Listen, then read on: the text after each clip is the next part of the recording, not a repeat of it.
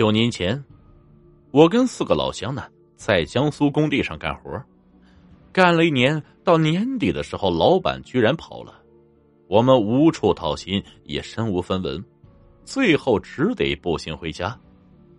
这干活的地方离我老家有九百多公里啊，一路走回去需要好几个星期。好在我们是四个人，路上呢也不寂寞。我们饿了就找人讨一口吃的，累了就随便找个地方休息，休息完就继续赶路。有一天，当我们走到一个叫大鼓山的地方时，天色已晚。我们在附近村子里讨了些饭吃，就到大鼓山上过夜。为什么不在村子里过夜？嗨，因为我们是陌生人。我们担心村子里的人害怕我们，万一人家报警了也挺麻烦。我们爬到大鼓山的半山腰，又怕山上有野兽，就分别爬到了树上睡觉。那天睡到半夜，我居然被一阵鼓声给惊醒了。我睁眼一看，只见身下的林间空地上灯火通明，两支穿着古代服装的军队正在交战。我吓得是浑身哆嗦，手脚一软，从树上跌了下去。下面刚好一个人手起刀落，把另一个人的头砍了下来。我跌到了那个无头人旁边，他断颈处喷出的鲜血居然喷了我一脸，我吓得眼前一黑，昏过去了。第二天醒来，我的三个老乡都围在我身边。其中一个的胳膊上还插着一支箭，他们说，那是被昨天晚上的军队射中的。但是今天早上林间空地上都是平整的杂草，并没有尸体，也没有人踩踏过的痕迹。下山之后啊，我们找人一打听才知道，这大鼓山是古战场，在久远的古代，这里曾发生过激烈的战役。我想，我们那晚看到的，大约就是古战场的情形吧。但是，他们的箭为什么会真正射伤我的老乡呢？那我就不得而知了。有一天，我去拜访一家合作公司的老板，商议签订一个合同。虽然初次见面，但是因为发现我们彼此是老乡。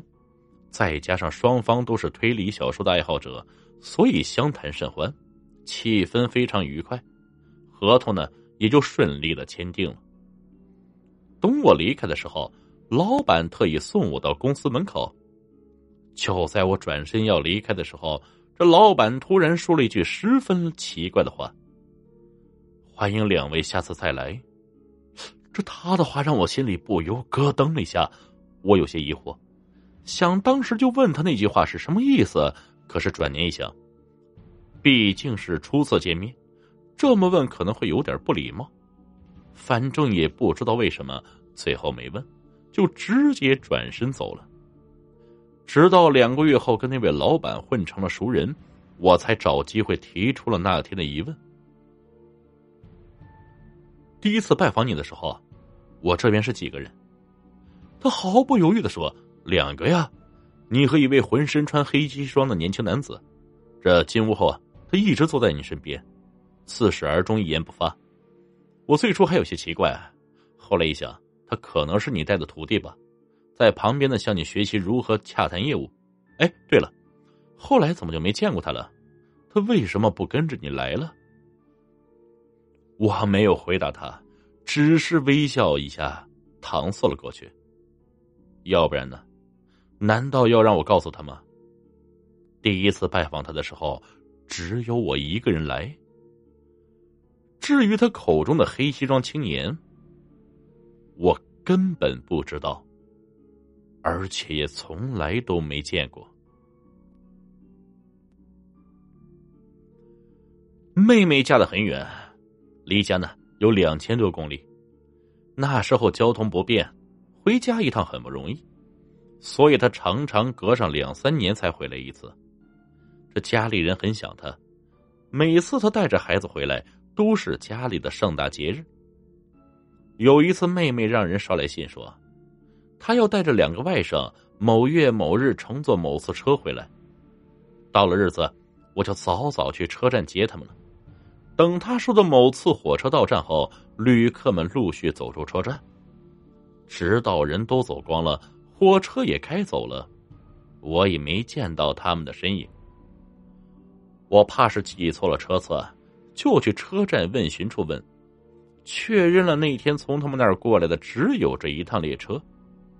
想了想，我又担心是他们道路不熟找错了地方，就在车站广场徘徊等待了很久，直到天色已晚，这才抱着他们可能没来这样的想法，沮丧的回家了。可是，一回到家中，我居然发现妹妹和两个外甥就在家里。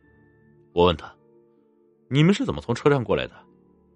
妹妹居然惊讶的反问：“是你接我们来的？一出来我们就看到了你，是你接的我们呀？”